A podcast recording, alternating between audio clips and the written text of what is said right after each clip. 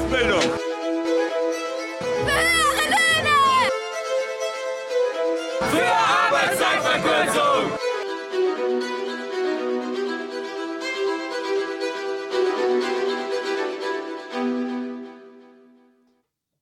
Hallo und herzlich willkommen zum Streikposten. Ja, wir sind äh, wieder zurück nach einer etwas längeren Pause und ähm, wollen euch, ähm, liebe HörerInnen, mit ähm, ja, Informationen versorgen zur Bundestagswahl 2021. Wir haben uns getroffen mit den Kandidatinnen und Kandidaten, die hier als Direktkandidatinnen antreten in Frankfurt und ähm, haben mit ihnen unsere Forderungen besprochen und im Anschluss auch ähm, ja, Raum für unsere Fragen gelassen, die wir quasi im Namen von euch an sie weitergeleitet haben und haben jeweils mit diesen KandidatInnen darüber diskutiert, was die DGB-Jugend so fordert, ähm, wie sie dazu stehen und ja, haben ähm, da mit KandidatInnen der Grünen, der CDU, äh, ja, der CDU, ähm, der Linkspartei, der SPD und der FDP, also mit allen großen Parteien hier in Frankfurt,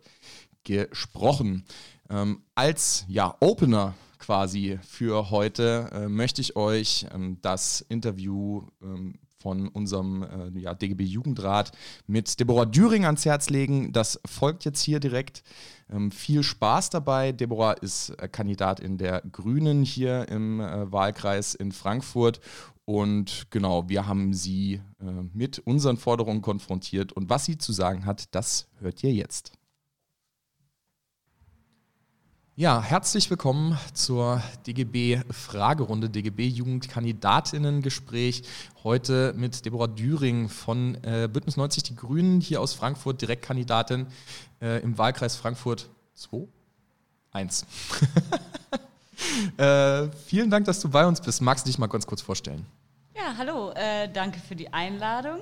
Äh, genau, Deborah Düring mein Name. Ich bin 27 Jahre jung ähm, Studentin der Friedens- und Konfliktforschung in Frankfurt. Ähm, genau. Ja, vielen Dank äh, auch, dass du bei uns bist. Wir haben ja eben ähm, so ein bisschen dir schon mal unsere Forderungen gezeigt, was wir so ähm, als DGB-Jugend dieses Jahr zur Bundestagswahl äh, vorhaben, was wir uns von den KandidatInnen von den äh, Parteien ähm, für die nächste Legislatur wünschen. Ist ja ein sehr vielfältiger Katalog. Könntest du mal ähm, so drei äh, Schlagworte für dich irgendwie so fixieren, was dir so aufgefallen ist, wo du sagst, ah, klar, da haben wir auch Schnittmengen, ähm, das wäre für mich besonders wichtig. Was wären so für dich so Sachen, wo du sagst, okay, klasse DGB-Jungen, dass ihr das macht, da äh, können wir auf jeden Fall zusammen dran arbeiten. Ähm, ja, grundsätzlich finde ich alle eure Forderungen super cool und sehr, sehr wichtig, ähm, gerade für junge Menschen. Ich glaube, ein Thema, was ähm, uns zum einen irgendwie alle betrifft, ist natürlich euer ähm, Teil zu Nachhaltigkeit und Klimaschutz und die Frage, okay, ähm, wie können wir Klimaschutz auch sozial gerecht gestalten? Und ich glaube, es ist äh, elementar wichtig, dass ähm, genau Klimaschutz niemals vom Geldbeutel abhängen darf, sondern Klimaschutz immer mit äh, sozialer Gerechtigkeit zusammengedacht werden kann und ähm, genau wir über Verteilungsgerechtigkeit ähm, endlich auch in Bezug auf Klimaschutz und auch darüber hinaus reden. Ähm, genau, der zweite Punkt ist auf jeden Fall einer, weil er auch genau mich als junge Person sehr trifft, das Thema Wohnen. Ähm, genau, die Mieten sind nicht bezahlbar. Die Mieten sind weder von einem BAföG noch von einem Auszubildendengehalt bezahlbar, gerade in äh, Städten wie Frankfurt oder anderen ähm, Städten. Genau. Und daran gekoppelt natürlich auch, wenn man irgendwie im ländlichen Raum lebt, dann nochmal die Frage von öffentlichen Nahverkehr. Also wie schaffen wir es ähm, auch, dass alle Menschen sich irgendwie öffentlichen Nahverkehr leisten können? Ähm, wie können wir es auch hinbekommen, dass öffentlicher Nahverkehr so gestaltet ist, dass man sich eben kein Auto mehr kaufen muss, äh, sondern dass man regelmäßig zu jeder Tages- und Nachtzeit ähm, gut von A nach B kommt. Ähm, genau, das waren jetzt erst zwei Punkte. Ne? Ich glaube, es waren sogar schon drei. Okay. Wohnen Ja. und ÖPNV, wenn man das. Vielleicht äh, noch der letzte Punkt. Äh, ich bin Antifaschistin ähm, und deswegen äh, Nazis raus. Ähm, Sehr gut. überall. Punkt. Wundervoll. Äh, danke dafür. Ähm, auf jeden Fall, ich würde ganz gern ähm, unsere Runde mal so ein bisschen mit ins Boot holen. Ähm, wir haben ähm, eine Vielfalt an, äh, an, Menschen hier vor Ort. Ich habe ein paar Mikrofone verteilt ähm, und würde äh, einfach ähm, erstmal fragen, ob es äh, Rückfragen zu den äh, Punkten gibt, die uns die Kollegin Deborah gerade nochmal dargelegt hat. Ähm, gerne, ich fange mal an. Hallo, ich bin Nathalie, ich bin bei der GEW organisiert und ähm, du hast ja schon genannt, dass man sich quasi in Frankfurt nicht wirklich ein Zimmer leisten kann, wenn man, ich mach's nochmal. Genau, also du hast ja schon angesprochen, dass es in Frankfurt ähm, sehr schwierig ist, sich ein Zimmer zu leisten mit einem Azubi-Gehalt, aber auch mit einem BAföG-Gehalt. Ähm, da wäre zum einen meine Frage, die sich so ein bisschen Richtung BAföG hin orientiert. Ähm, eine, weil ihr in eurem Wahlprogramm als Grüne ja auch schreibt, dass ihr ein elternunabhängiges BAföG haben wollt. Ähm, aber die momentanen Großteil der Studierenden ähm, ja nicht aus einem ArbeiterInnen-Kontext kommt, ähm, ob das nicht auch ein Stück weit äh, dann mit einer grundsätzlichen Steuerreform irgendwie gekoppelt werden müsste und äh, wie man so eine Strukturreform dann auch in der BAföG-Architektur gut lösen könnte. Also auf dem Weg vielleicht zu einem elternunabhängigen BAföG, was dann wirklich so die Hochschulen öffnet, dass wirklich alle, die studieren wollen, das auch können, unabhängig vom Geldbeutel der Eltern. Genau, also vielleicht vorab, ich bin äh, keine Expertin in dem Bereich. ähm, ich glaube, Punkte, die mir dazu vielleicht wichtig werden, worauf du vielleicht auch ein bisschen abzielst, ist auf jeden Fall die eine Frage von, okay, wie schaffen wir denn eigentlich Bildungsgerechtigkeit in diesem Land?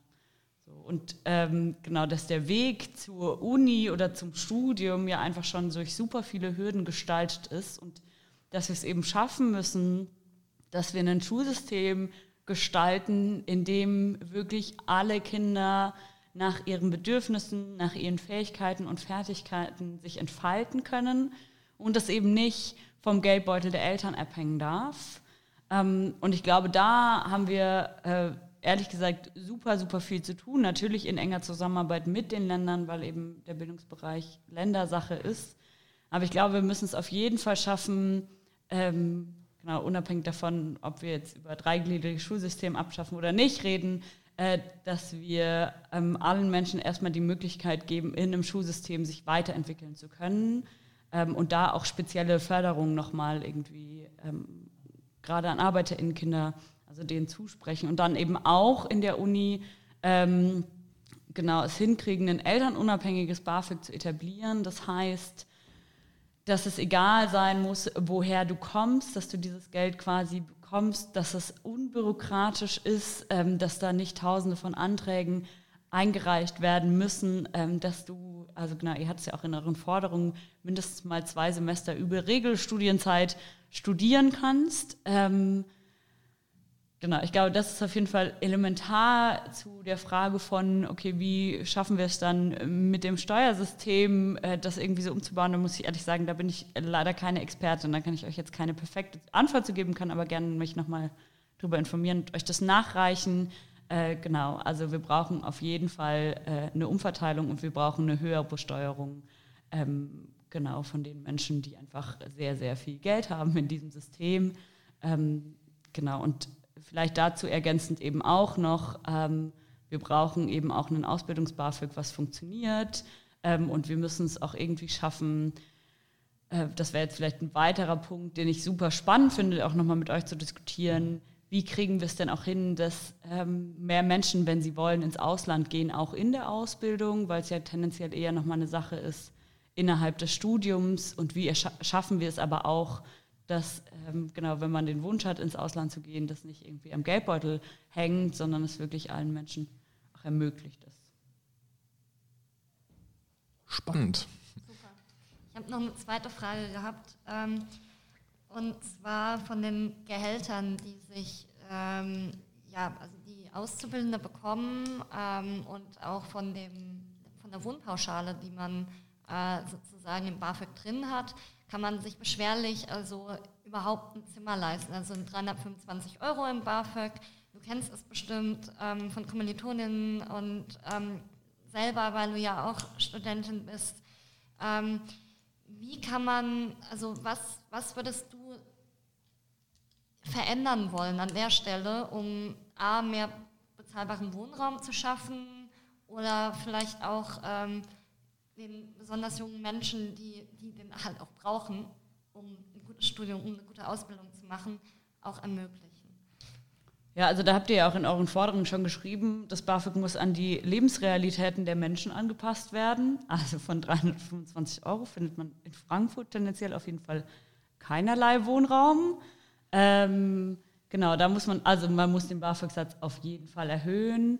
Ähm, man muss gucken, dass der wirklich auch ähm, mit dem, was junge Menschen ausgeben, irgendwie sich deckelt. Ähm, was war deine zweite Frage? Wie es mit Azubis aussieht. Ach so, Wohnraum. Ja. Ja, also äh, genau. Wir hatten ja auch schon in der Vorstellung die Frage, also sind wir ja schon drauf gekommen, dass wir viel zu wenig sozialen Wohnungsbau haben. Ähm, das muss auf jeden Fall gefördert werden. Und wir brauchen, glaube ich, nochmal explizit auch Wohnraum für junge Menschen. Also gerade die Situation für Auszubildende ist, glaube ich, auch nochmal, könnt ihr gleich nochmal auch ein bisschen drauf eingehen, ähm, sehr, sehr prekär. Äh, in Studiewohnheimen, also ich meine, du kannst dich da auf ein Zimmer bewerben und dann brauchst du aber auch ganz viel Glück und Erfolg, dass du irgendwie ein Zimmer in einem Studiewohnheim kriegst. Ähm, genau, das sind einfach Zustände, die funktionieren nicht und wir wissen, dass wir also dass die Situation prekär ist ähm, es gibt regelmäßig ähm, zum Anfang des Semesters irgendwie Unistädte, wo Leute in Turnhallen schlafen müssen, weil sie keinerlei Wohnraum finden. So, und da muss einfach äh, die Kommune ähm, gemeinsam mit den anderen politischen Ebenen daran arbeiten, dass wir eben mehr sozialen Wohnungsraum bekommen, dass wir mehr Wohnraum für Auszubildende bekommen, dass wir mehr Wohnraum für ähm, Studierende bekommen. Und das ist dringend notwendig. Ja, Studierenden schlafen hier in den, in den äh, Hörsälen, hätte ich fast gesagt, aber äh, im Kotz beispielsweise. Ähm, und die Auszubildenden müssen teilweise zwei Stunden nach Frankfurt reinpendeln, weil sie noch bei ihren Eltern wohnen. Ähm, alles äh, sehr unzufriedenstellende äh, Verhältnisse momentan noch, ähm, aber ähm, in, interessant auf jeden Fall, äh, dass sich äh, da viel, ähm, ja, dann würde ich sagen, sind wir uns in, in, einigen Punkten tatsächlich auch einig. Ähm, Dennoch äh, die Frage, gibt es noch weitere Rückfragen? Ansonsten können wir gerne auch unsere Punkte nochmal einfach so durchgehen, die wir eher auf der Agenda hatten. Keine Rückfragen weiter. Dann ähm, würde ich gehen zum Themenblock Klimakrise gleich Gerechtigkeitskrise. Ähm, da würde ich gerne von dir mal hören. Also die Grünen haben ja tatsächlich einen sehr ambitionierten äh, Plan ähm, klimapolitisch. Ähm, nicht nur 1,5 Grad Ziel, sondern auch darüber hinaus auch äh, ambitioniert, was äh, so Sachen wie äh, Kohleausstieg und so weiter angeht. Ähm, meine Frage wäre jetzt, wenn ich mir jetzt tatsächlich den, den realpolitischen Kontext ähm, so anschaue, in, in, dem wir uns nach der Wahl gegebenenfalls befinden würden, wie, wäre, wie wären Forderungen, die tatsächlich einen größeren Impact auf die Klimakrise haben, den wir jetzt ja eigentlich brauchen? Und wir hören ja auch allen äh, lang, dass diese Regierung die letzte ist, die überhaupt noch irgendwas machen kann. Wie wäre das in, in, Koalitionsmöglichkeiten mit FDP und CDU überhaupt äh, durchsetzbar? Ich schmunzel. Für alle. Ihr, ihr, seht das ja nicht. Ähm, genau, ich glaube, uns, also, uns ist relativ klar, dass ähm, wie du schon gerade gemeint hast, dass wir, also wir müssen jetzt handeln und wir haben keine Zeit mehr und wir haben auch keine Zeit mehr, eine Stillstandspolitik zu betreiben. Und wir müssen auch verstehen, dass jedes Jahr, was wir verschlafen, ähm, dazu führt, dass es am Schluss viel gravierender wird, nicht nur in den Auswirkungen, sondern auch in den Kosten, die da dran hängen. Also wenn wir jetzt nicht handeln, dann werden die Folgen der Klimakrise viel, viel teurer, als wenn wir jetzt endlich investieren würden in äh, klimaneutrale Industrie, in ähm, genau fördern, was erneuerbare Energien zum Beispiel angeht. Ähm, und natürlich müssen wir da immer auch gucken, okay, wie schaffen wir es denn, äh, Arbeitsplätze umzustrukturieren in neuen Bereichen. Aber wir wissen ja auch, dass die also genau, die Veränderung hin zu einer klimaneutralen ähm, Industrie in Deutschland am Schluss ähm, mindestens genauso viel, wenn nicht sogar noch mehr Arbeitsplätze irgendwie schaffen würde. Und natürlich braucht es da eine, also ne, irgendwie auch die Möglichkeit, dass Menschen sich weiterbilden, umbilden. Ähm, das muss auf jeden Fall unterstützt werden von staatlicher Seite. Und ich würde sagen, genau das muss man jedem ähm, demokratischen Koalitionspartner auch sehr, sehr klar machen und ähm, sehr klar machen, dass wir eben keine, wir haben keine Minute mehr zu verlieren. Und ich meine, wir als Grünen ähm, haben dafür gekämpft, da war es noch ziemlich out und old school. Ähm, und da hat man uns dafür ausgelacht und jetzt merken wir irgendwie jeden Tag, welche Auswirkungen die Klimakrise auf uns hat. Und ich meine, die Klimakrise hat vor allen Dingen, und das ist ja auch eher nochmal mein Themenbereich, auch global gesehen unglaublich viele Auswirkungen ähm, jetzt schon auf sehr, sehr viele Menschen, die vertrieben werden, die ähm, genau nicht, also, ihre also ihr Zuhause verlassen müssen. Und auch sowas müssen wir immer irgendwie mit einkalkulieren in unsere Rechnung. Und deswegen ist für mich, und ich bin mir ziemlich sicher auch für uns als Grüne insgesamt sehr, sehr klar, so die Klimakrise ähm, ist da. Klimaschutz duldet keine Sekunde mehr Aufschub. Und ich glaube, wir werden alles daran setzen, einen möglichst viel Klimaschutz, aber eben auch nicht nur Klimaschutz, sondern Klimaschutz gekoppelt mit sozialer Gerechtigkeit ähm, genau umzusetzen, weil uns muss schon auch klar sein, dass wir werden die Klimakrise nicht bekämpfen, wenn wir nicht auch ähm, den sozialen Gerechtigkeitsgedanken dabei mitdenken, ähm, wenn wir nicht auch über Umverteilung reden, ähm, genau, und wenn wir nicht auch über globale Gerechtigkeit reden und ähm, Klimaschutz, ähm, also der Klimawandel betrifft vor allen Dingen ähm, ärmere Menschen, nicht nur in Deutschland, sondern weltweit. Ähm, deswegen ist für uns relativ klar, soziale Gerechtigkeit und Klimaschutz müssen immer Hand in Hand gehen. Also setzt ihr quasi auf eure starken Argumente ähm, und äh, dass sich das auch entsprechend durchsetzt, weil gar kein Weg dran vorbeigeht. Ja. Okay. Von, von euch äh, Rückfragen zum äh, Themenblock Klimakrise, Gerechtigkeitskrise ich würde nur noch mal nachhaken, weil ich meine, wenn man so die Möglichkeit hat, mit Parteien zu koalieren, die in ihrem Wahlprogramm drinstehen haben, wir erkennen das, wir erkennen das als Problem an, nehmen das ernst, machen aber nicht so viel oder wir erkennen das so ein bisschen als Problem an, machen aber relativ wenig dafür. Ähm, und andere Parteien, die eher sagen, ja, wir erkennen das Problem an oder wir erkennen das Problem an und folgen oder fordern so ähnliche oder gleiche Sachen, wie ihr das auch fordert, würdest du dann nicht eher sagen, das sind die PartnerInnen oder Partner, mit denen man eher zusammen regieren wollen würde? Ja, auf jeden Fall. So hatte ich die Frage auch überhaupt nicht verstanden. Ich habe Bock auf eine progressive Regierung.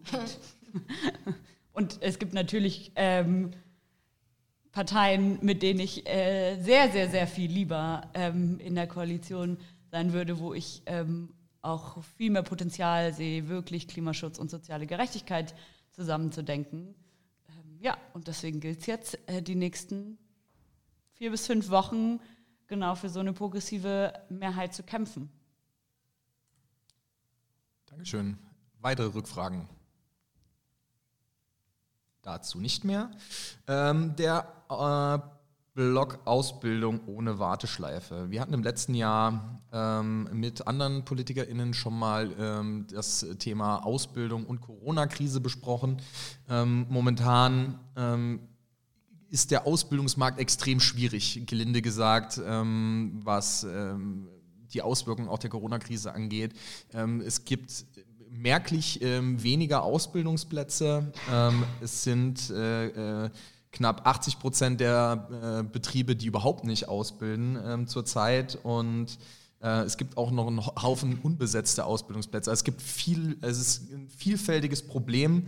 Ähm, was sich über eigentlich fast alle Branchen ähm, drüber hinwegsetzt. Natürlich, äh, Corona war, ist natürlich äh, Gastronomie ein ganz schwieriges Thema, ähm, aber äh, selbst in der Industrie wird äh, weniger ausgebildet. Jetzt ist die Frage, wie können wir auch dafür sorgen, es wird ja äh, immer vom Fachkräftemangel auch irgendwie gesprochen, den es äh, zweifelsohne, zweifelsohne auch zu bekämpfen gilt.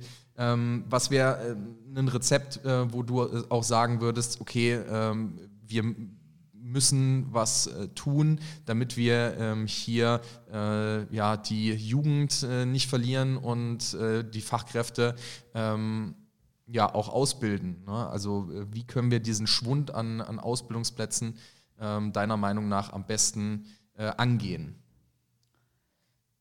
Ja, ich glaube, da ähm, kommen wir eigentlich mit euren Forderungen ganz gut überein. Also eine Ausbildungsplatzgarantie, ähm, ihr habt so schön genannt, ähm, Fachkräfte ausbilden oder Profite abdrücken. Also auch die Betriebe natürlich dazu zu motivieren oder anzutreiben oder ihnen sehr klar zu sagen, dass sie ausbilden sollen ähm, und gleichzeitig aber auch die Bedingungen in der Ausbildung einfach viel, viel besser gestalten. Also äh, genau, es fängt an irgendwie bei, man kann sich äh, keine Wohnung von dem Gehalt leisten, die Arbeitszeiten äh, müssen gut sein für junge Menschen.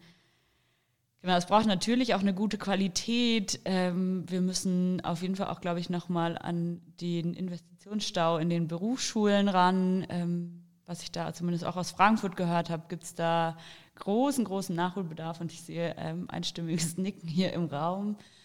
Genau, also ich glaube, zum einen halt den Betrieben sehr klar zu machen, hey, ähm, Ausbildung, also dass ihr ausbildet, ist wichtig und da führt auch eigentlich kein Weg dran vorbei. Um, und natürlich dann aber auch ähm, genau die Betriebe darin zu unterstützen, dass sie ausbilden, ähm, ich glaube, gerade in der Corona-Pandemie gab es auch einfach sehr viel Ungewissheit, auch von Seiten der Betriebe, ähm, wo man gucken muss, okay, wie schaffen wir es auch ähm, von staatlicher Seite, das irgendwie äh, zu supporten oder ne, irgendwie Konzepte zu entwickeln, wie man auch in solchen Krisen gut ausbilden kann. Und gleichzeitig aber eben auch gute Bedingungen für die Auszubildenden zu schaffen, dass sie auch gerne eine Ausbildung machen und eine gute Ausbildung haben. Und äh, genau, ich glaube, da fände ich, und das haben wir jetzt, glaube ich, nicht angesprochen, aber ich fände es auch sehr, sehr wichtig, dass man, dass wir am Schluss irgendwie in einer Gesellschaft leben, in der ein Bildungssystem existiert, wo auch Menschen dazu ermutigt werden, Ausbildung zu machen ähm, und auch irgendwie sehr klar gesagt wird, welche Vorteile auch Ausbildungen haben. Und genau, dass irgendwie junge Menschen nicht nur studieren um des Studierens willen, sondern am Schluss halt genau das finden, worin sie gut sind und worauf sie Lust haben. Und dass das aber nicht davon abhängt, ähm, also ne, es gibt ja immer wieder das Argument, ja, äh, genau, du kannst nur was werden, wenn du studierst. Ähm, und das, glaube ich, muss einfach, also zum einen raus aus den Köpfen, aber das darf halt auch eben nicht der Wahrheit entsprechen, sondern wir müssen es halt eben schaffen, Anreize zu schaffen für junge Menschen, dass sie eine Ausbildung machen, dass sie ähm, genau das machen, worauf sie Bock haben. Ähm, genau, und natürlich, manche Leute studieren sehr, sehr gerne, aber ich glaube, dass dieses Paradigma von alle jungen Menschen müssen studieren, ähm, am Schluss auch nicht, also es trifft einfach nicht auf alle Menschen zu, weil vielleicht das Studium auch einfach nicht für alle Menschen was ist. Und da, glaube ich, müssen wir es schaffen, äh, genau, dass Ausbildung und Studium eben gleichwertig sind und das auch in der Gesamtgesellschaft ähm, so zu supporten und das eben halt am Schluss auch im Gehalt sich widerspiegelt. Vielen Dank. Ähm, von euch noch Rückfragen oder Stories aus den Betrieben oder ähnliches? Wollt ihr noch was äh, von Debbie wissen zum Thema Ausbildung in Warteschleife? Äh, ohne Warteschleife. So. Berfert, bitte. Genau. Hi. Ähm, ich finde sehr gut, was du gesagt hast. Ähm, ich hätte da noch mal eine Frage zu. Es geht ja nicht nur darum, ähm, dass Ausbildung äh, genauso anerkannt wird wie äh, das Studium, sondern viele Menschen oder viele Jugendliche haben die Schwierigkeit, überhaupt einen Ausbildungsplatz zu kriegen. Und du hast jetzt gesagt, ähm, ja, die Betriebe müssen irgendwie äh, sich daran beteiligen, ähm, äh, finanziell, wenn sie nicht ausbilden. Ähm, aber wie sieht es aus nach der Ausbildung? Also wir haben keine Übernahmegarantie bis heute und ich würde gerne wissen, wie du dazu stehst. Ja, also ich glaube, wenn man eine Ausbildung macht, dann ähm, muss es rein theoretisch äh, auf jeden Fall die Möglichkeit geben, dass man übernommen wird und dass man danach nicht in Tausenden von befristeten Verträgen hängt, sondern äh, genau, wir hatten es vorhin auch schon in dem Gespräch davor, ähm, dass also die Betriebe haben da meistens zwei bis drei Jahre Zeit, sich die Person irgendwie ähm, genau irgendwie mit ihr zusammenzuarbeiten. Die haben die ausgebildet, die haben da Energie und Zeit rein investiert. Ähm, genau, und deswegen finde ich, äh, ist es auch wichtig, wenn da jetzt keine gravierenden Problemstellungen irgendwie auftreten, dass dann die Betriebe ähm, diese Menschen auch übernehmen und genau junge Menschen nicht in ähm, befristeten Verträgen von A nach B sich hangeln müssen. Ja.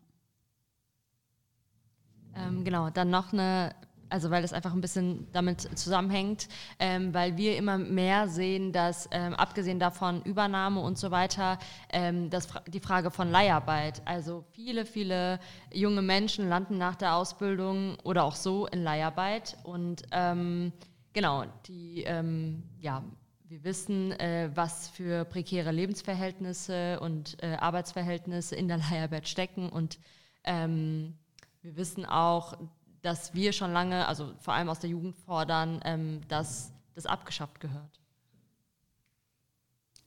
Ähm, genau, ich glaube, ich bin keine Expertin in Bezug auf Leiharbeit und was genau wir als Grüne dazu fordern. Aus meinem ersten Gefühl heraus würde ich sagen, ja, also ähm, Menschen brauchen faire, gute Arbeitsbedingungen.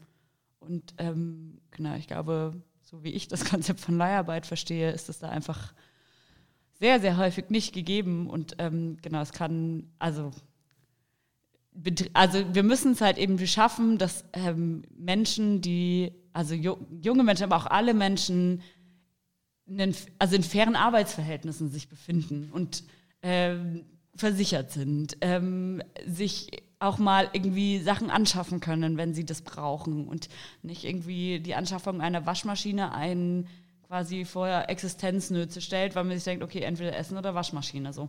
Und ähm, genau, und das aber auch, mit Perspektive. Also vielleicht will man sich ja auch irgendwann perspektivisch eine Wohnung kaufen oder so. Und das funktioniert ja alles nicht, wenn man immer in so befristeten oder Leiharbeitsverträgen ist. Ähm, genau, das wäre jetzt so mein erster Impuls heraus, ähm, was ich darauf antworten würde. Also Leiharbeit äh, ist natürlich auch ein sehr ambivalentes Thema.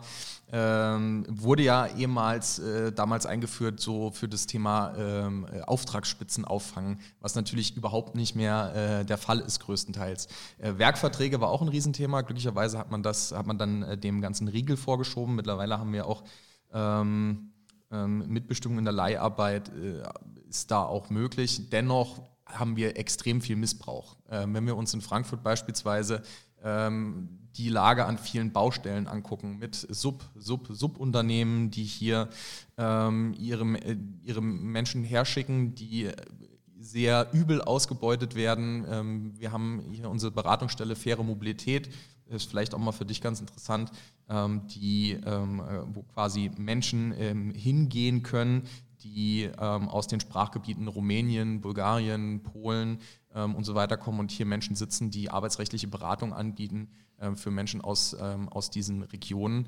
Ähm, und wir haben nicht wenige Fälle, wo einfach äh, über so Subkonstrukte in Leiharbeitsfällen einfach Ausbeutung auf ähm, übelstem Niveau betrieben wird, wo dann einfach äh, für vier, fünf Monate äh, Arbeit hier vor Ort gar kein Geld gezahlt wird. Und ähm, es ist einfach zu einem Instrument, äh, glaube ich, verkommen, das ähm, ja unserer Meinung nach sehr viel Missbrauch Tür und Tor öffnet. Ähm, und ähm, ist auf jeden Fall nicht das, wozu es eigentlich mal gebraucht werden sollte. Ähm, es äh, gibt äh, Länder, in denen Leiharbeit äh, genutzt wird, tatsächlich, um Auftragsspitzen aufzufangen und LeiharbeiterInnen, dadurch, dass sie flexibler einsetzbar sind, wesentlich mehr Geld verdienen. In Deutschland ist es gerade umgekehrt der Fall, dass äh, LeiharbeiterInnen ähm, hier am meisten ausgebeutet werden. Ähm, von daher, ähm, genau, das vielleicht für dich mal zum Mitnehmen, ähm, ist vielleicht auch eine ganz interessante ähm, äh, Geschichte, ähm, die äh, du da auch sicherlich mal äh, ja, mit anbringen könntest. Also ich glaube, du sprichst einen super wichtigen Punkt an. ich glaube, vor einer Woche oder so war Welt also Tag der Menschen, die sich in Sklaven, also die Sklavenarbeit irgendwie betreiben, also ne, darin gefangen sind. Ähm, und das sind unglaublich viele. Und das sind also weltweit gesehen unglaublich viele, aber es sind vor allen Dingen viele Menschen im Landwirtschaftssektor, im Bausektor. Ähm, so, und ich glaube, also so Menschen, die in diesen Verhältnissen arbeiten oder ausgebeutet werden, also arbeiten ist wahrscheinlich das falsche Wort, die existieren und die existieren nicht wenig. Und ich glaube, das ist ein Punkt, den sehen wir nicht so häufig, aber der existiert halt. Und genau, also ich glaube, ne, wenn du schon meintest mit diesen Sub, Sub, Sub, Sub-Unternehmen, Menschen, die dann, die nicht krankenversichert sind, die nicht, also gar nicht irgendwie in einem Sozialsystem abgefangen sind, ähm, genau, von Rente und Co. ganz zu schweigen, das kann einfach nicht angehen. So, das kann in Deutschland nicht angehen, das kann in Europa nicht angehen, das kann aber auch weltweit nicht angehen und ähm, genau, ich glaube, da muss, müssen wir sehr klar auch von politischer Seite ähm, einen Riegel vorschieben, sehr viele Kontrollen machen, aber das auch einfach konsequent verhindern. Und ähm, genau, ich glaube, da äh, genau, bin ich auch arbeitsrechtlich, also genau, ich, wie gesagt, ich bin keine arbeitsmarktpolitische Expertin. Ähm, genau, aber ich glaube, da ist auf jeden Fall über Leiharbeit einiges, ähm, genau, einiges, was man da auch dran machen muss. Ähm, ich, ich glaube, die, die meisten äh, KollegInnen, die von dir dann hierher kommen, sind, glaube ich, auch keine arbeitsmarktpolitischen Expertinnen. Von daher alles gut, äh, äh sehe es als das an. Wir haben, die, wir haben dir äh, so eine kleine Message mitgegeben. Das ist schon mal ganz gut. Ich glaube, ähm, äh, man braucht auch gar nicht so weit in die Ferne schweifen nach Katar oder ähnliches, wenn es um schlechte Arbeitsbedingungen auf dem, im Bausektor geht. Ich glaube, das haben wir hier vor Ort äh, sehr, sehr häufig. Und wenn ich gerade an unsere, äh, unsere KollegInnen der äh, unserer Baugewerkschaft der IGBRU denke, ähm, und wie viele arme Menschen, die wir sind im fünften Stock, die sind im zweiten Stock. Äh, wenn ich überlege, wie viele Menschen bei uns schon an der Tür gekratzt haben äh, und haben gesagt, wo ich habe keinen Lohn und dann mussten wir die runterschicken zu den Kolleginnen von der IGBAU und das ist ein Bruchteil davon. Und äh, das tut uns immer auch äh, sehr im Herzen äh, weh, weil das System funktioniert tatsächlich auch oft. Das sind halt Menschen, die hier dann arbeiten ähm, und ähm, dann ja, vier Monate gearbeitet haben, mit einem Haufen Schulden äh, dann wieder zurück in ihre Heimat fahren. Es hat halt auch häufig funktioniert, deswegen passiert es halt momentan noch immer noch. Ähm, das, da gab es auch äh, bei der Stadt Frankfurt mal eine, ähm, eine, ähm, ähm, eine, Kontaktstelle Schwarzarbeit, die mal geschaffen werden sollte. Ich weiß nicht, ob das aktuell schon passiert ist. Ich glaube, das stand auch im letzten Koalitionsvertrag. Ich glaube, das ist ähm, sehr kurzfristig jetzt auch wieder. Ich glaube, das ist letztes Jahr geschehen, dass das äh, eingesetzt wurde. Ich bin mir aber ehrlich gesagt auch nicht ganz sicher. Da müsste ich nochmal nachgucken. Ja, vielen Dank. Äh, damit hatten wir den Punkt festangestellten Sichi, glaube ich, auch schon so ein bisschen abgehandelt. Habt ihr nochmal Rückfragen dazu? Wir haben über Befristungen gesprochen, wir haben über Leiharbeit gesprochen. Vielen Dank. Ähm, Thema Wohnraum. Game Over Quadratmeter Tetris. Press Start für bezahlbares Wohnen. Ähm, es ist natürlich auf vielen Ebenen ein Thema, ähm, was angegangen werden muss, nicht nur auf äh, landespolitischer Ebene, Stichwort äh, Nasserische Heimstätte, ähm, aber auch ABG, Stichwort äh, hier, also nee, Kommunal, Stichwort ABG so. Ähm, natürlich ist es auch ein bundespolitisches Thema. Ähm, wir hatten ähm, jetzt ähm, den Berliner Mietendeckel vor einiger äh, Zeit, der dann äh, gekippt wurde, weil es sich äh, dabei wohl um ein bundespolitisches Thema handeln soll. Ist das für die Grünen auch ein bundespolitisches Thema? Wie stehst du dazu? Bundesweiter Mietendeckel. Wir als Gewerkschaftsjugend stehen dem sehr offen und sehr positiv gegenüber. Also ich wir setzen uns auf jeden Fall für die Regulierung des Wohnungsmarkts ein und vor allem auch für mehr sozialen Wohnungsbau. Ich weiß auf jeden Fall, dass wir bei dem, also den bundesweiten Mietendeckel da auf jeden Fall einige Debatten zu haben, ähm, weil genau die politische und rechtliche Umsetzbarkeit irgendwie gerade noch so ein bisschen ähm, genau in den Sternen steht. Und ich glaube aber, das ist, also genau, ich ähm, glaube, an dem Ziel sind wir uns total einig, dass ähm, wir mehr Wohnraum brauchen, dass so Sachen wie Leerstand, gezielter Leerstand, Spekulation, krasse Spekulation mit Wohnraum einfach überhaupt nicht geht. Ähm, genau, und dass man dann, glaube ich, nochmal ähm, auf jeden Fall gucken muss, okay, wie schaffen wir das bundesweit irgendwie auch umzusetzen. Ähm, genau, die Grüne Jugend hat da ja auch nochmal ähm, genau, eine, also eine sehr solidarische Haltung auch mit dem ähm, Mieten, also mit Deutsche Wohnen enteignen zum Beispiel. Deutsche Wohnen und Co. enteignen heißt er. Ähm, genau, und da aber innerparteilich auf jeden Fall, also genau, da irgendwie jetzt noch geguckt werden muss, okay, was sind am Schluss die Mechanismen, an denen wir schrauben und mit denen wir arbeiten und mit denen wir aber eben auch in enger ähm, Zusammenarbeit mit Land und Kommunen dafür sorgen, dass Wohnraum wieder da ist und bezahlbar vor allen Dingen. Und ähm, genau, und auch da, also ne, auch da so, ich glaube, alle Menschen kennen es zumindest ein großen Städten auch, das, also es sind auch teilweise Wohnverhältnisse, die echt ungeil sind. So, also ähm, Mietverträge mit ähm, krassen Mindestmietdauern, ähm, wo ich mir denke, so, ganz ehrlich, ich als junger Mensch, keine Ahnung, wo ich in zwei Jahren bin. Ich kann doch jetzt keinen Mietvertrag unterschreiben, wo drin steht, und Sie müssen diese Wohnung jetzt zwei Jahre mieten. Ja, und wenn ich irgendwie nach einem halben Jahr keinen Bock mehr auf mein Studium habe oder irgendwie mit Corona was passiert und äh, meine Ausbildung nicht mehr sicher ist und ich irgendwie irgendwo anders hin muss, weil ich es vielleicht nicht mehr zahlen kann, ja, was, was mache ich denn dann so? Ähm, ja, ich glaube, das sind so viele kleine Dinge, die man auch, also ne, da müssen wir irgendwie dran und müssen wir gucken, okay, ähm, wie schaffen wir das, den Wohnungsmarkt dahin auch gut zu regulieren, ähm, genau, dass sich irgendwie nicht nur reiche Menschen es? Ich habe letztes Mal die, die Quadratmeterpreise nachgeguckt, also utopische Quadratmeterpreise in Frankfurt auf jeden Fall, ähm, sich das leisten können, ja. Also meine Mutter lebt in Berlin und äh, die hat tatsächlich, während es diesen Mietendeckel gab, weniger Miete bezahlt als vorher. Also da ist tatsächlich das bei den, bei den Mietern direkt angekommen. Und das war eine total coole Aktion so von der rot-rot-grünen ähm, ja, Koalition in Berlin, ähm, das einzuführen. Und wenn wir dir irgendwie noch was mitgeben können, dann ähm, auch, dass es vielleicht so in deine Partei mitnimmst, ist, dass das tatsächlich was ist, was funktioniert.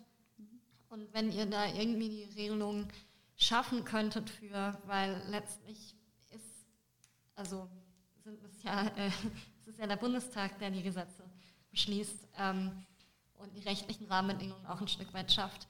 Ähm, und wir sind ja nicht Sklaven des, der, der Schrift, äh, so, sondern wir können schon die Regeln selber machen. Und ähm, das ist tatsächlich was, was wirkt. Das können wir dir noch mitgeben an der Stelle. Ja, also ich nehme das auf jeden Fall mit. Ich glaube, also genau, bei dem Anliegen sind wir uns alle sehr, sehr einig und genau, ich habe es ja gerade schon gesagt, dass es ähm, dazu auf jeden Fall auch Debatten gibt und genau, ich glaube, man äh, sich da einfach nochmal hinsetzen muss in dem Moment, ähm, wo die Koalition auch steht und dann wohnungspolitische Experten da wahrscheinlich sehr hart darüber verhandeln werden. Ähm, genau, in der Hoffnung, dass wir eine progressive Regierung bekommen und dann äh, genau das auch einfach viel, viel einfacher geht. Ähm, Genau, und man dann quasi guckt, okay, wie schafft man eine rechtliche Regelung, ähm, damit es eben, also ne, klar, der politische Wunsch ist da, ich glaube, der ist auch überall da und ähm, dann, nee, nicht überall. Bei mir ist er da. ähm, genau, und dann muss man quasi gucken, wie man da einen rechtlichen Rahmen findet und ist, genau, ist das quasi der, also ist das der richtige Weg oder genau, wie, wie kriegt man das irgendwie gut hin? Und genau, da wäre es mir vielleicht auch nochmal, also ich bin ja jetzt viel auf Wahlkampfständen unterwegs und äh, es kommt immer, also genau, gerade wenn es, also das Wort Enteignung ist ja gefühlt der Kampfbegriff, der alle Konservativen auf dich ziehen lässt. So. Ähm, genau, und auch immer zu erklären, es geht nicht um die Person, die irgendwie eine Wohnung von der Großmutter oder dem Großvater geerbt hat und äh, genau das jetzt irgendwie braucht, also die Miete irgendwie braucht, um die Rente aufzustocken. Ich meine, da fängt schon an, warum, also ne? Rentenpolitik eine andere Sache, auch da könnten wir wahrscheinlich Stunden darüber zu diskutieren, aber es geht darum, dass es einfach krass viel Spekulation mit Wohnraum gibt, dass es ähm, krass viele ähm, Firmen gibt, die einfach Unmengen an Wohnraum besitzen, ähm, dass es, ja, du hattest es vorhin schon mal gesagt, dass ähm, auch ausländische Unternehmen gibt, die irgendwie jetzt alles kaufen, was geht und ähm, am besten die Wohnungen dann leer stehen lassen, ähm, während hier, ich will gar nicht wissen, wie viele Bewerberinnen auf eine Wohnung in Frankfurt kommen. Aber äh, ähm, wenn ich mir gerade Wohnungen angucke, dann weiß ich auf jeden Fall, dass es sehr viele Menschen sind ähm, und man da halt auch als junger Mensch, und das ist dann nochmal so eine andere Sache, auch einfach häufig runterfällt. Also, jo, ich habe keine, was wollen die meistens? 2000 Euro Nettoeinkommen, I don't have it. So, ich, wenn ich Glück habe, dann kann ich noch die Bürgschaft von meinen Eltern ähm, bekommen, aber auch das ist eben nicht jeder Person möglich, weil was einfach manchmal nicht möglich ist, so ein Punkt. Ähm, so, und dann bist du halt einfach schon bei super vielen VermieterInnen unten durch und dann bist du auf sehr viel Wohlwollen von sozialen VermieterInnen angewiesen. Und ja, dann kriegst du hoffentlich irgendwann eine Wohnung, irgendein WG-Zimmer, aber ähm, genau, wenn du irgendwie zum Beispiel eine alleinerziehende Mutter bist, na dann viel Spaß dabei. So. das kann einfach, also genau, das kann nicht sein. Und ich glaube, genau, politisch ähm, sind wir uns da auf jeden Fall. Ich glaube, äh, Jürgen Bodner äh, wäre die Landesvorsitzende, der hat mal gesagt, ähm, wir können noch so gute Tarifverträge abschließen, äh, wenn das dann durch die Wohnungspreise aufgefressen wird, haben, haben unsere Kolleginnen und Kollegen da auch nichts von gewonnen. Und tatsächlich ist das gerade hier im urbanen Raum, sage ich mal, eine, tatsächlich ein großes Problem, dass die Preisentwicklung da natürlich ähm, sehr stark die Lebensqualität der Menschen irgendwie drückt. Genau, das vielleicht abschließend dazu. Ähm, habt ihr noch eine Rückfrage zum Thema Wohnung, Wohnungsbau, Wohnpolitik? Das ist nicht mehr der Fall. Dann würden wir das abschließen mit dem Punkt stark antifaschistisch.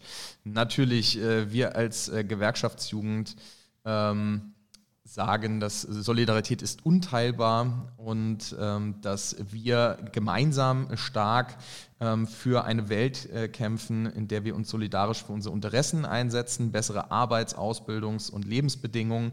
Und ähm, das machen wir so lange, bis wir alle leben, lieben und äh, lernen können, so wie wir das wollen. Und dazu gehört natürlich auch das Engagement ähm, gegen jegliche Form von Diskriminierung. Und ähm, dass es kein, äh, keine, ähm, kein Thema ist, wo jemand herkommt, welches Geschlecht äh, sich jemandem zugeordnet fühlt oder welche sexu sexuelle Orientierung er hat.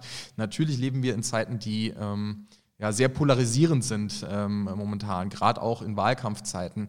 Ähm, und wenn ich an das letzte Jahr denke und die Jahre zuvor, äh, gab es ähm, einige äh, Sachen, äh, Stichwort Hanau, äh, NSU und so weiter und so fort, die uns ähm, hier schockiert haben, die uns ähm, ja sehr beschäftigt haben. Was sind deine und was sind die Rezepte der, der Grünen ähm, für ja, eine starke antifaschistische äh, Gesellschaft auch äh, zu kämpfen und ähm, wo siehst du ähm, da den meisten Handlungsbedarf?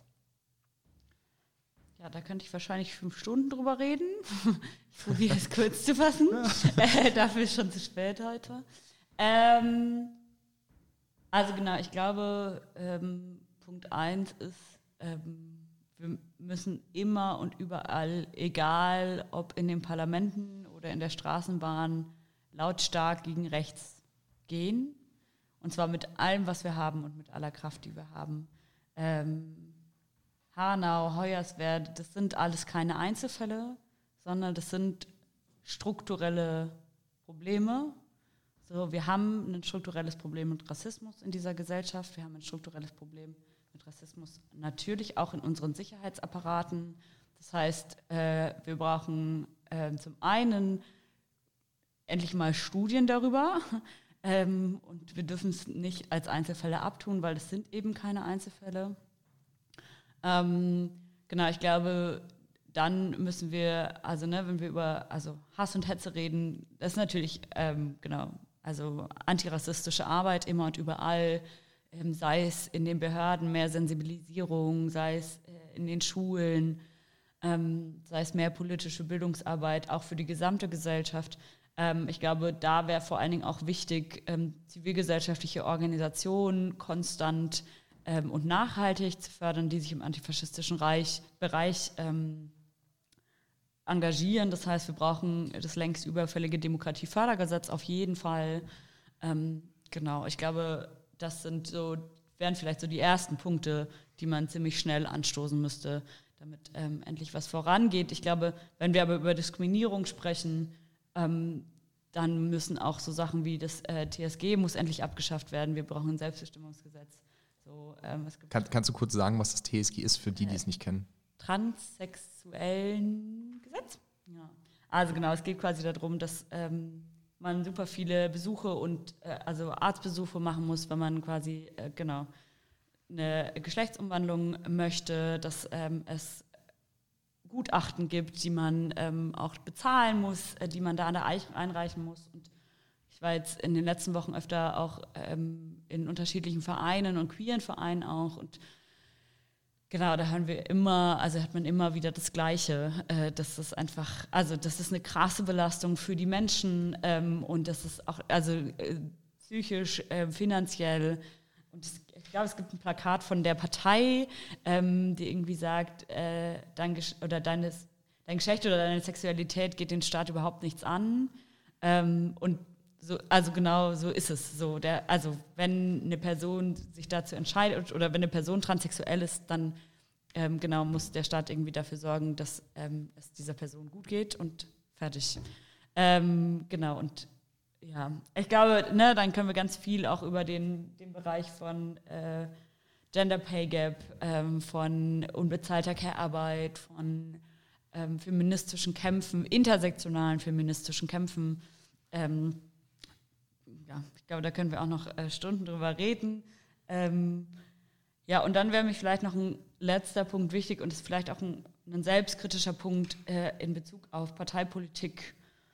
Ich glaube, wir müssen uns schon auch klar sein, dass wir als Parteien einfach sehr wenig, also ganz wenig oder sehr exklusiv sind und sehr barrierevoll und dass wir ganz viele Menschen überhaupt nicht repräsentieren, also die in, vor allen Dingen in unseren Parlamenten überhaupt nicht repräsentiert sind. Ähm, ich glaube, das Offensichtlichste ist vielleicht das Geschlecht, also wie viele Männer gibt es im Vergleich zu, oder männlich gelesenen Menschen im Vergleich zu weiblich gelesenen Menschen. Ähm, ne, ganz zu schweigen von äh, genau Transsexuellen zum Beispiel, ähm, die, genau, wir haben jetzt eine Kandidatin, äh, oder zwei sogar, genau, aber sonst auch einfach nicht repräsentiert sind in, in Parlamenten, äh, zumindest im Bundestag nicht. Äh, geht aber auch über Menschen mit Behinderungen, die auch einfach krass unterrepräsentiert sind in der gesamten Politik, aber vor allen Dingen in der Parteipolitik. Und auch ein ganz großer Faktor ähm, von BPOCs, ähm, die auch einfach, also im Verhältnis, ich finde es in Frankfurt immer total krass zu sehen, also wie viele Menschen in Frankfurt eine ähm, Migrationsbiografie haben und wie wenig davon irgendwie auch in unseren kommunalen Parlamenten sitzen. Und das geht durchgehend so. Und ich glaube, da müssen wir auch, also, ne, da müssen wir auch parteiintern irgendwie dran. So, und ich bin froh, dass die Grünen jetzt so ein Vielfaltsstatut beschlossen haben. Aber das ist ganz schön viel Arbeit, weil strukturelle Probleme aufzuarbeiten ähm, ganz schön ganz schön krass lange dauert. Und ich meine, wir sehen es ähm, im Bereich auf Gleichberechtigung so. Wir sind davon einfach noch meilenweit entfernt. Ähm, ja, so viel dazu erstmal. Rückfragen von euch. Jetzt habe ich ganz viel angesprochen. Ne? Ganz wirr, es tut mir leid. Ich hätte, ich hätte noch eine Bitte, ähm, weil wir gerade bei dem Themenkomplex sind und äh, weil ich es eben auch kurz angesprochen habe, NSU. Es wäre schön, auf Landesebene äh, den Grünen doch mal mitzugeben, die Herausgabe der NSU-Akten, dass sich das nicht noch um 100 Jahre verschiebt. Das wäre so eine, so eine Bitte, das kannst du gerne mitnehmen. Äh, ich weiß, es ist ein schwieriges Thema in Koalition und so weiter, aber ähm, ich glaube, ähm, das wäre, glaube ich, uns und unseren Kolleginnen und Kollegen hier schon ein Anliegen. Ähm, ich nehme es sehr gerne mit. ähm, genau, ich also meines aktuellen Standes, ähm, das war der, glaube ich, vor der Sommerpause, genau, ist es gerade in der Prüfung, ähm, inwieweit und in welcher Art und Weise man quasi die NSU-Akten offenlegt. Genau, wir wollen ja auch auf Bundesebene ähm, dazu eine Offenlegung. Und genau, ich nehme es auf jeden Fall mit und ich, ähm, ja, ich bin eine starke Verfechterin davon, dass wir eine eine Aufklärung brauchen, dass wir den rechten Sumpf endlich trockenlegen müssen und dafür brauchen wir ähm, genau eine kritische, kritische Aufbearbeitung in allen ähm, Ebenen und ähm, da müssen wir, glaube ich, auf jeden Fall ran und mit aller Gründlichkeit, ähm, ja, und wie gesagt, ich glaube, auf allen politischen Ebenen. Und ja, wir dürfen nicht näher von Einzelfällen reden. Vielen Dank. Wenn es von euch nichts mehr gibt, äh, herzlichen Dank an dich. Ähm, hat uns sehr äh, gefallen, glaube ich. Ähm, danke, dass du hierher gekommen bist ähm, und den ganzen Spaß noch hier mit uns aufgenommen hast. Ähm, wir hören uns dann wieder ähm, mit dem äh, nächsten Kandidaten, Schrägstrich Kandidatin. Wir werden äh, mal sehen, wer das dann sein wird. Ähm, wann dieser Podcast hochgeladen wird, das weiß ich jetzt noch nicht ganz genau. auf jeden Fall alles Gute und bis bald. Du hast noch was? Ja, äh Vielen Dank. Ähm, ich wollte auch nochmal Danke sagen, äh, dass ihr euch ähm, alle so krass engagiert und für eure Rechte einsteht. Und äh, das ist mega, mega wichtig und das ist richtig, richtig cool, ähm, dass auch gerade junge Menschen äh, für ihre Rechte einstehen, für ihre Zukunft kämpfen. Und ähm, genau, ich weiß, manchmal ist das ganz schön ermüdend und man denkt, irgendwie, äh, man sieht nie ein Ziel, aber äh, genau, die Welt zu verändern ist kein Sprint, sondern ein Marathon und ihr seid mega, mega wichtig dabei und ähm, danke dafür. Und wenn ihr noch irgendwelche Fragen oder Anmerkungen habt, dann freue ich mich natürlich auch, wenn ihr mir einfach äh, persönlich schreibt. Ihr könnt mir auf Instagram, Facebook, Mail, Twitter, äh, TikTok habe ich neuerdings auch. Alles könnt ihr mir, mir folgen und äh, mir einfach schreiben und ich würde mich mega freuen und danke euch. Danke für das Schlusswort. Danke. Bis bald.